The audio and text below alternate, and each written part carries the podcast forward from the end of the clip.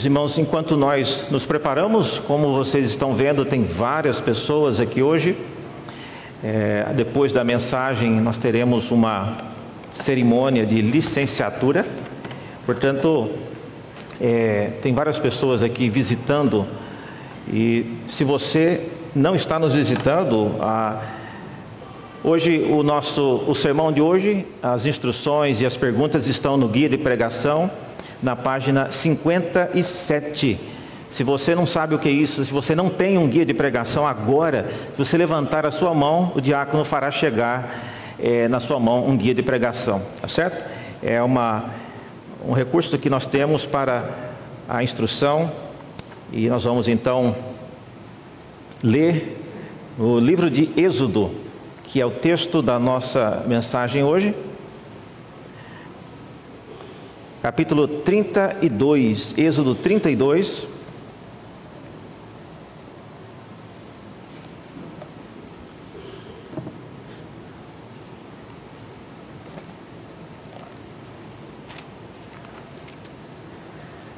a partir do versículo 7, nós lemos assim: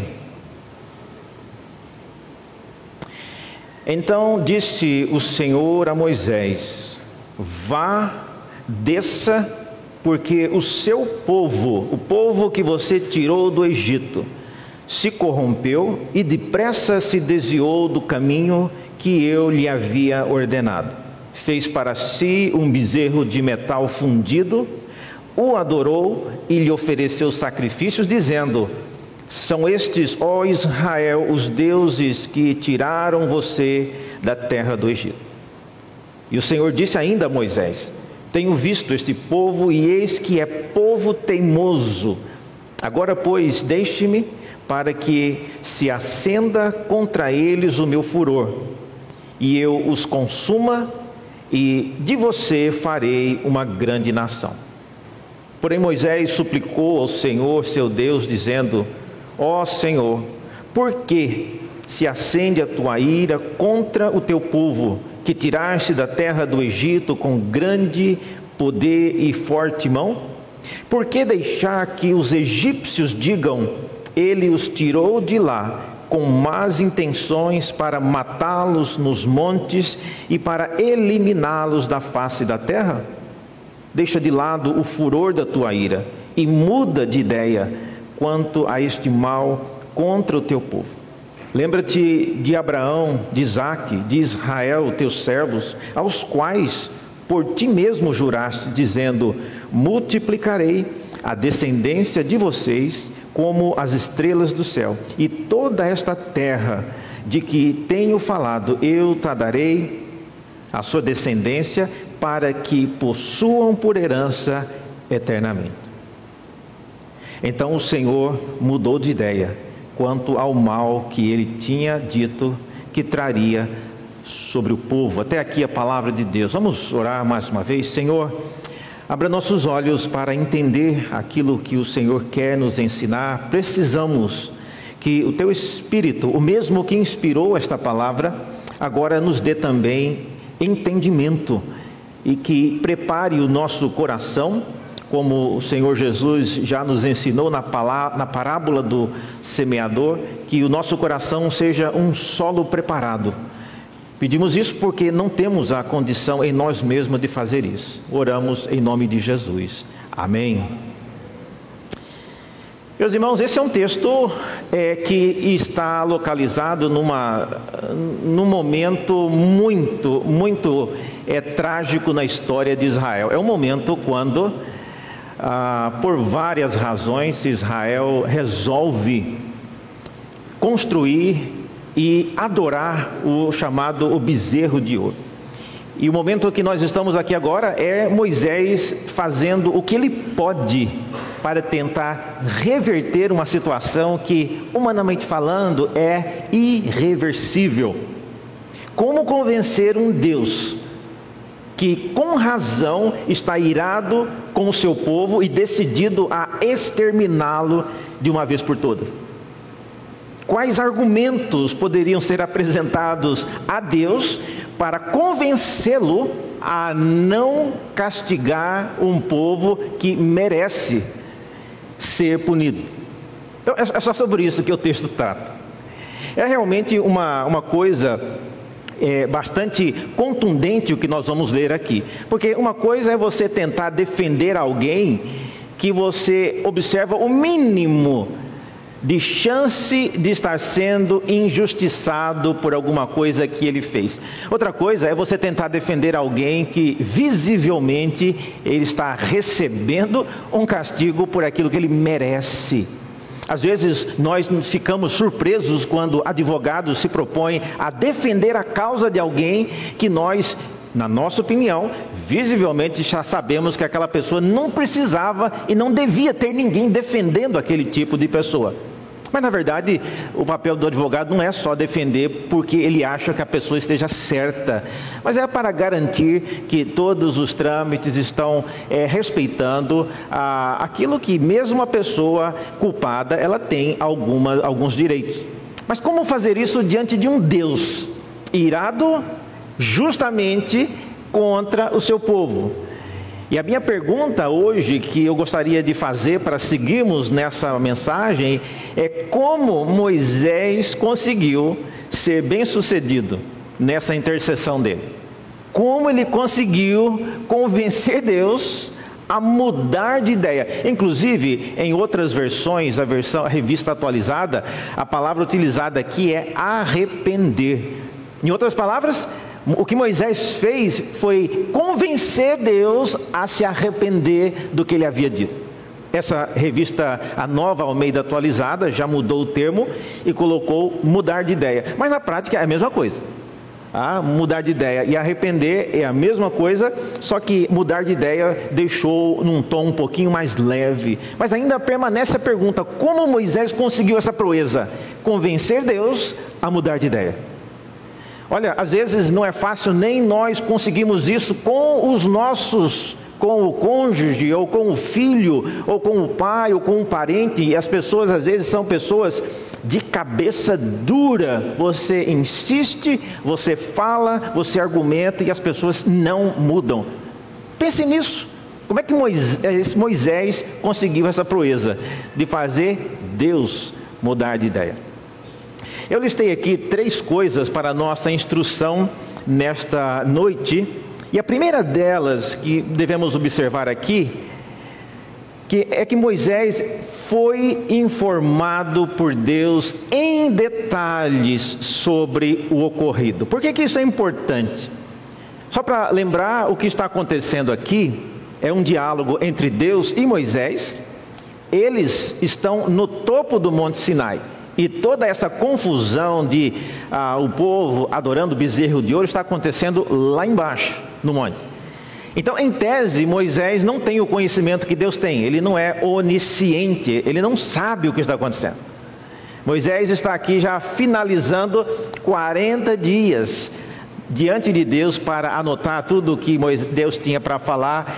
Inclusive, nós já vimos na semana passada que o encontro já estava encerrando, já estava nos últimos minutos e aí, antes de encerrar, Deus então fala o que parece ser inacreditável. Versículos 7 em diante, o Senhor diz a Moisés: Olha, vá e desça, porque o seu povo que você tirou do Egito se corrompeu. Aqui eu queria, irmãos, é levá-los a imaginar uma coisa. Lembre-se, Deus já havia terminado. Quando, na, na, na sua Bíblia aí no capítulo 31, versículo 18, que, que é um versículo antes de começar o capítulo 32, é, nós já vimos isso na semana passada, que o Senhor já havia encerrado, diz o texto, capítulo 31, versículo 18, e quando o Senhor acabou de falar com Moisés no Monte Sinai, deu a ele as duas tábuas do testemunho, as tábuas de pedras escritas pelo dedo de Deus, então é isso que estava acontecendo. Imagine que isso aqui fosse a tábua da lei. Então Deus está dando a Moisés aquelas tábuas, e enquanto ele dá, o capítulo 32, de 1 a 6, é como se fosse assim um, um flashback. Faz uma, uma mudança de cena para mostrar o que estava acontecendo lá embaixo. De modo que, quando a gente começa no versículo 7, dizendo que então o Senhor disse a Moisés, Então, é como se Deus estivesse dando a Moisés os tabletes, e enquanto Deus segurava numa ponta do tablete e Moisés segurava na outra, Deus faz esse comentário triste, inacreditável. Aqui está os dez mandamentos, mas eu já vou te dizendo, Moisés, o povo lá embaixo já colocou tudo a perder. Ou, ou seja, isso que você está recebendo aqui já não tem mais nenhum valor. E é por isso, irmãos, que Moisés, quando chega lá embaixo, a primeira coisa que ele faz é quebrar aqueles dois tabletes. Deus não mandou ele fazer isso. Mas de fato, aqueles tabletes já não tinha mais nenhum valor, porque o povo já havia quebrado a aliança. Então, esse é um ponto importante. Para Moisés conseguir a proeza que ele conseguiu, ele foi informado antecipadamente, antes de ver o que estava acontecendo. Eu não sei se você já passou por isso.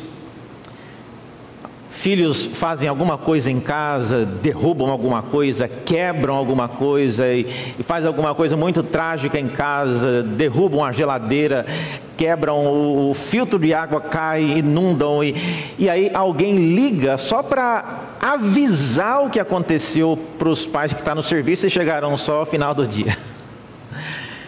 Olha, a, a imaginação dos pais é, pode ser extremamente prejudicial, mas, mas aqui o que está acontecendo é algo muito maior. Moisés está recebendo uma informação antecipada do que aconteceu, e observe só a maneira como Deus descreve. Primeira coisa, Deus usa a expressão que o povo se corrompeu. Essa é a primeira frase que Deus usa. E eu queria estar lá para ver a cara de Moisés franzindo a testa, como assim? Hoje já é o quadragésimo dia, eu estou aqui me ralando para anotar tudo o que o Senhor tem a dizer a respeito de como será o tabernáculo, de como serão os próximos passos da aliança. O povo corrompeu. Eu não sei quantos se lembram, mas a última vez que Moisés esteve com o povo, ele disse para o povo: Espere aqui e eu vou lá ouvir o que Deus tem para falar e eu já volto. Irmãos, coisa triste é você, especialmente quando você combina com alguém, alguns filhos, às vezes vai num shopping ou vai em algum evento e combina, ó, espere aqui. E quando você volta, a pessoa não está mais ali. Ou então você combina, vamos marcar de encontrar em tal lugar, tal hora, e você chega lá, não tem ninguém no local agendado. A decepção de Moisés não é só por isso, mas Deus está falando que o povo não só não está mais onde ele deixou, mas o povo já corrompeu. E veja no versículo 7, se você está com a sua Bíblia aberta, queria que você sublinhasse uma expressão aí. O Senhor diz: Olha, vá e desça. Essa é uma ordem expressa: vá e desça. E a razão dada é porque o povo que Moisés havia tirado do Egito, eles estão já corrompidos. Por que, que eu gostaria que você sublinhasse isso? Porque, irmãos, pense comigo. Deus já sabia o que estava acontecendo lá embaixo.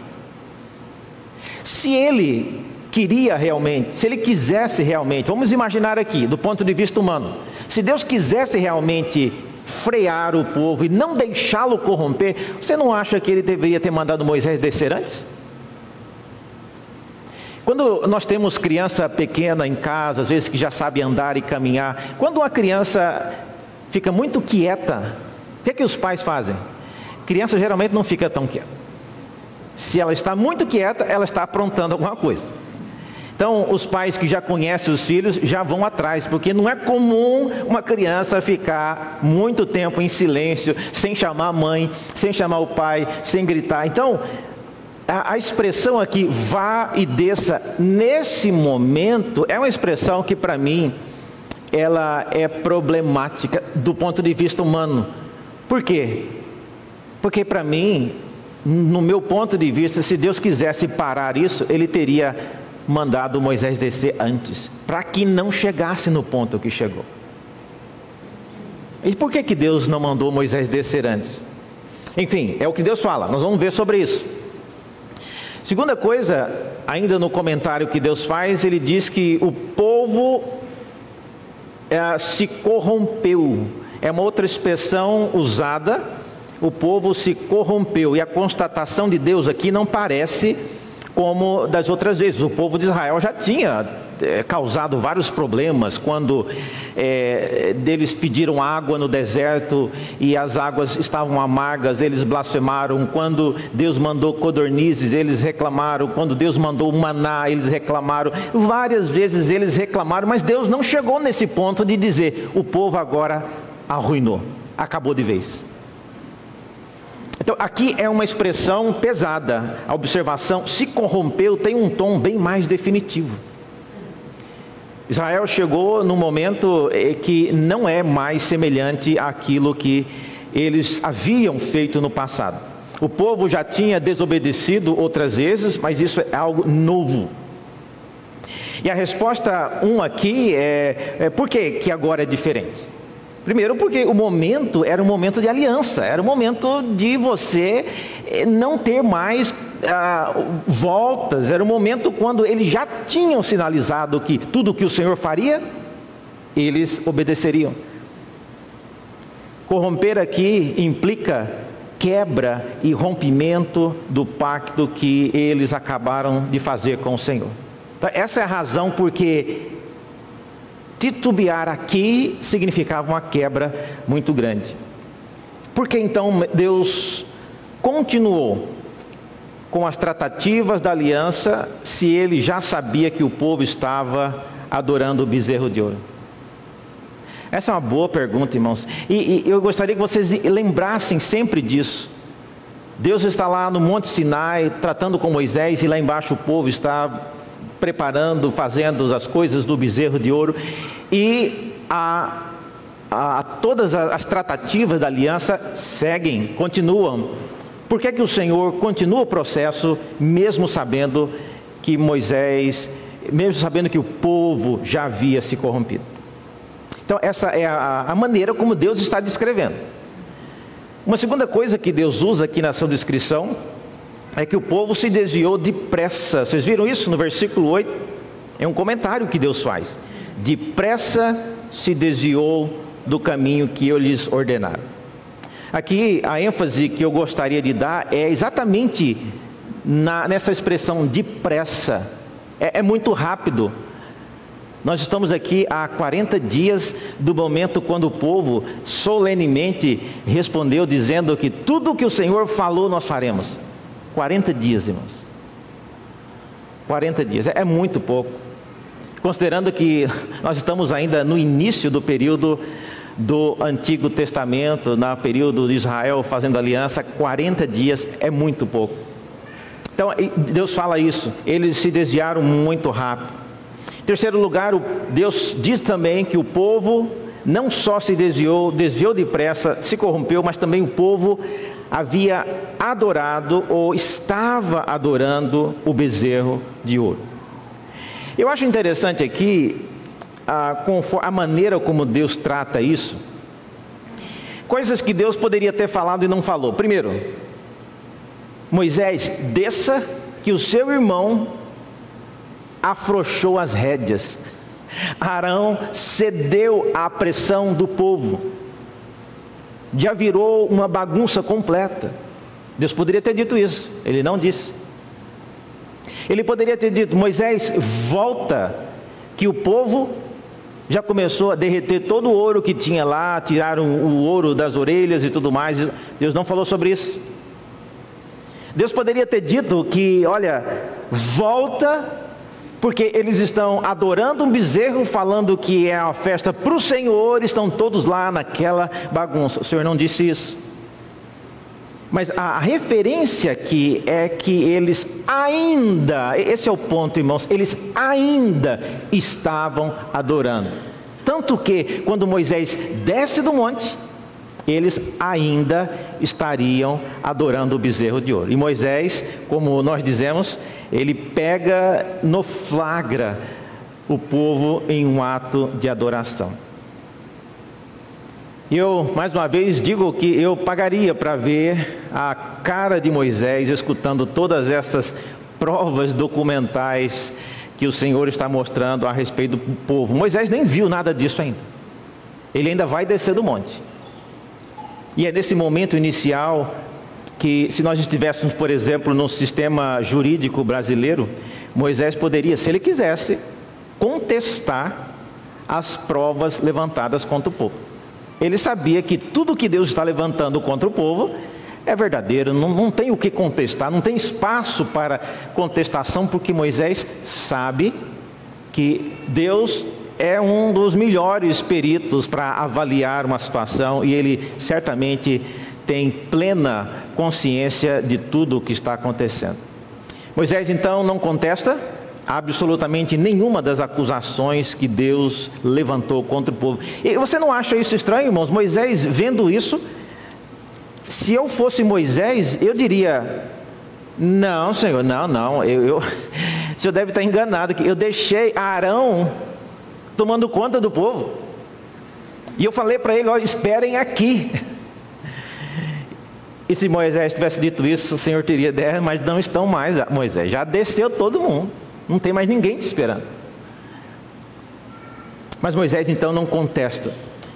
E aí, a segunda coisa que nós vemos, além de, de Moisés ter tido um relato do próprio Deus, a segunda coisa que eu vejo aqui é que Moisés conheceu antecipadamente o veredito. Isso é uma coisa também singular. Diferente do que nós vemos em outros textos da Bíblia, ah, em algum caso, por exemplo, quando Deus foi destruir Sodoma e Gomorra, ele avisou para Abraão o que, é que ele iria fazer. Mas nem sempre Deus faz isso. Nem sempre Deus fala antecipadamente o que é que ele vai fazer. No caso de Abraão, ele falou, e aqui ele fala para Moisés o que ele ia fazer. E veja o texto a partir do capítulo 32, do versículo 9 e 10, quando Deus avisa Moisés sobre o que estava acontecendo, ele emite uma sentença. E veja aí na sentença, a partir do versículo 9, a primeira coisa que ele fala que ele vai fazer é que eu acenderei o meu furor contra eles. É a primeira coisa que Deus vai fazer. Acender o furor significa mudar de atitude em relação ao povo. Olha, ninguém gostaria de lidar ou estar é, próximo de um Deus irado. Muitas vezes, quando o povo caminhando no deserto e Deus queria castigar uma tribo, como foi nos dias é, de Acã, por exemplo, nos dias é, de rebeliões de Dotã e Abirão, o Senhor pediu para que o povo se afastasse. Quem não quiser morrer junto com esses que eu vou castigar, afastem, saiam de perto.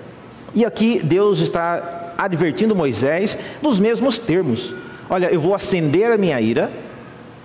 Ah, contra eles. E olha, irmãos, Deus não acende a ira simplesmente para acender. Se ele ligar a ira dele, vamos dizer assim, é porque vem chumbo grosso aí. Então ele está avisando que ele vai mudar a atitude em relação ao seu povo, ele vai mudar o modo de reagir àquilo que o povo faz.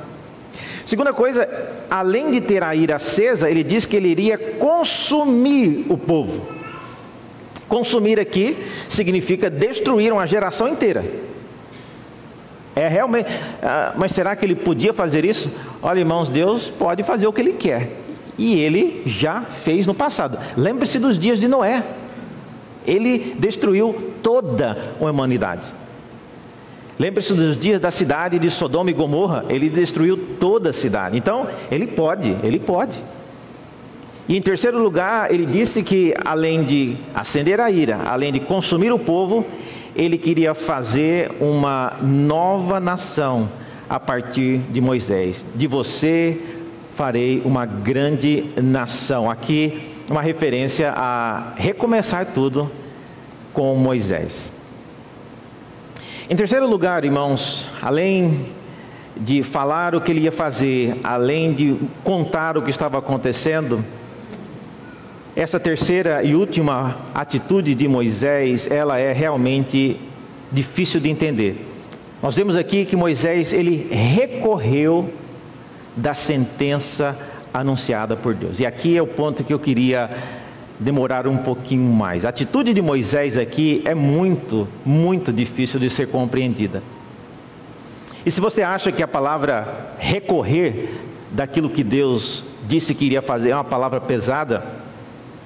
Eu estou usando essa palavra porque no Salmo 106, por exemplo, abra a sua Bíblia no Salmo 106 e ali o salmista reflete sobre o que aconteceu e olha os termos que ele usa para descrever o que aconteceu aí nesses dias com Moisés. O Salmo 106, a partir do versículo 19, o salmista comenta o que aconteceu nesses dias e olha só os termos que ele usa. Salmo 106, versículo 19: Em Horeb fizeram um bezerro e adoraram o ídolo de metal fundido. E assim trocaram a glória de Deus pela imagem de um novilho que come capim. E esqueceram-se de Deus, seu Salvador, que no Egito havia feito coisas grandiosas, maravilhas na terra de Cã, tremendos feitos no Mar Vermelho. Deus os teria exterminado, como tinha dito, se Moisés, seu escolhido, não se houvesse inter, não houvesse intercedido e, sublinha aí, impedido que o seu furor destruísse. Irmãos, olhem para mim. Você acha que Moisés tinha condição de impedir aquilo que Deus ia fazer? Algumas pessoas estão fazendo que não, mas eu, então o salmo está errado? O salmo está dizendo que Moisés impediu que Deus agisse fazendo aquilo que ele disse que ele faria. Então, não sou eu que estou dizendo que Moisés ele recorreu da sentença. É uma linguagem bíblica. Nós vamos ver por quê.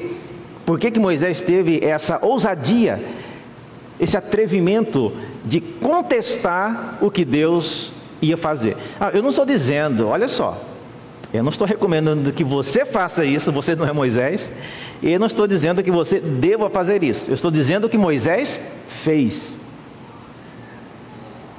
E as palavras de Moisés nesse incidente são geralmente entendidas como uma intercessão, mas é uma intercessão, e é corretamente, mas é uma intercessão que contesta a sentença do juiz, vamos dizer assim.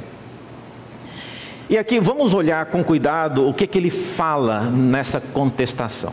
Primeiro, eu acho que eu creio que tem duas perguntas que ele faz para esclarecimento e depois ele faz dois pedidos. Primeiro, as perguntas. A primeira pergunta que Moisés faz está aí no versículo 10. Ele pergunta: por que acender a ira? Por que acender a ira? Aquilo que Moisés busca esclarecimento tem a ver com o modo como Deus tirou o povo do Egito e o grande investimento que ele havia feito até agora nesse povo. E ao perguntar sobre isso, Moisés reconhece que Deus tem razões que ele desconhece, mas ele queria saber por quê. Olha, honestamente, irmãos, se eu fosse Deus nessa hora, eu olharia bem para a cara de Moisés e diria: Você está querendo saber por que, que eu estou irado? Você acha que eu preciso ainda explicar para você por que, que eu estou irado? Eu não acabei de dizer a você que lá embaixo o povo já trocou os pés pelas mãos? Mas a pergunta de Moisés não é tão óbvia como a gente imagina. O que ele está querendo entender é mais profundo que isso. Veja, no versículo 10, é, versículo 11, perdão, o, quando ele, ele, ele diz: Ó oh, Senhor, por que se acende a tua ira contra o povo que tirastes da terra do Egito com grande poder e mão forte. Então, a, a dúvida, a pergunta de esclarecimento dele é essa: por que investir tanto num povo? Por que investir tantos prodígios para tirar um povo do Egito para depois matá-los no deserto? É, essa é a dúvida. Essa é a pergunta de esclarecimento que ele faz. E às vezes, irmãos, vocês, todos nós, precisamos indagar mais nas Escrituras. E, repito, o que Moisés falou e o modo como ele falou, eu não recomendo ninguém fazer igual. Mas o que nós aprendemos aqui é que nós podemos e devemos procurar entender aquilo que Deus faz e como Ele faz, olhando para as coisas que Ele já fez ao longo da história. Quantas vezes você ouve de alguém falando: Olha, eu vi Fulano fazendo tal coisa. Se você conhece bem aquela pessoa, ou se você não conhece, você poderia responder: Eu não acredito. Fulano jamais faria isso. E aí você responde: Quantos anos você conhece essa pessoa? Os últimos quatro anos. Pois é, ele já tem 44. Eu conheço nos primeiros 40. Então eu posso te dizer com certeza que ele já fez isso e ele é capaz de fazer muito pior. Então, quando a gente olha para um texto como esse, o que Moisés está dizendo é isso. Olhando para as coisas que Deus já fez, ele não consegue entender por que é que Deus faria toda aquela obra grandiosa para tirar o povo do Egito para depois exterminá-los ali naquela ocasião. A segunda pergunta que ele faz é: por que deixar que os egípcios falassem? Eu acho interessante aqui a expressão que ele usa: por que deixar que os egípcios digam?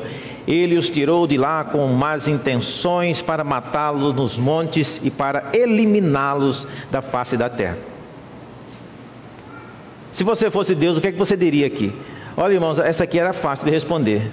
Deus diria: Moisés, você acha que eu estou preocupado com aquilo que os egípcios vão dizer? Pensa comigo, Moisés. Você acha que realmente eu me preocupo com o que os egípcios vão dizer? Se eu pensasse nisso, eu não teria feito o que eu fiz no Egito. Se eu estivesse preocupado com a minha reputação, com a minha popularidade no Egito, eu não teria acabado com aquele país, estragado boa parte da infraestrutura daquele país.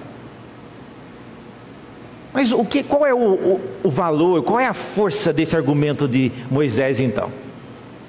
Aqui, irmãos, eu, eu recomendo, inclusive, se você é, não tem a, acesso a isso, mas estudem um pouco a história do Egito, especialmente a, nesse período. Isso aqui é a 18 dinastia no Egito. E quem conhece um pouco da história do Egito nesse período, sabe que os deuses no Egito, a teologia no Egito pregava muito de que os deuses do Egito sempre levavam os seus inimigos para serem castigados no deserto.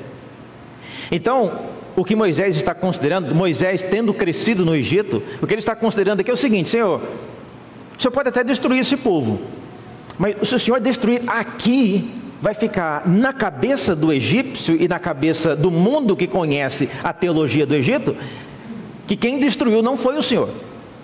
Quem destruiu foi o Deus do Egito, que já tem na história e na teologia deles esse tipo de atitude. Então, essa é a razão porque ele diz porque é que os egípcios diriam né, que trouxe até o deserto para depois castigá-los e exterminá-los. Moisés então faz essa segunda pergunta, que eu chamo uma pergunta de esclarecimento. Mas depois vem os pedidos. E o primeiro pedido então são dois. O primeiro deles é o mais contundente de todos, não tem rodeios, é, é muito difícil de você pedir isso, mas enfim, ele pede.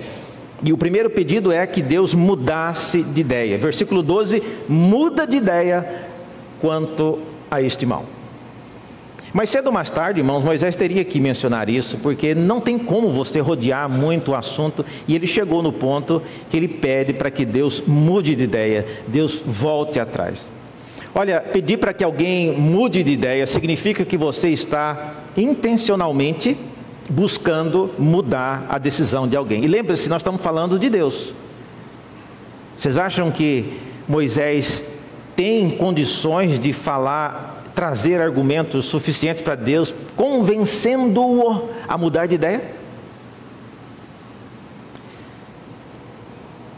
Quais justificativas Moisés apresenta para esse pedido?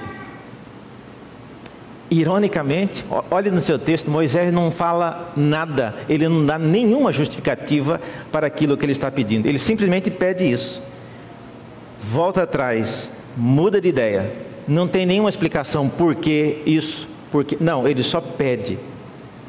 E eu creio, irmãos, que o pedido de Moisés não é acompanhado de nenhuma justificativa, porque a única justificativa possível era quem está pedindo e não o motivo por que ele pede. Já deve ter acontecido com você de você atender um pedido de alguém não por causa das justificativas, mas é por causa de quem pediu. Às vezes uma pessoa, vamos imaginar uma, uma senhora da igreja, viúva, pede para você que é jovem, olha, você podia fazer isso por mim? Mesmo que você saiba que é muito fácil fazer, é algo que talvez nem seria a melhor coisa a ser feito, mas ela pediu.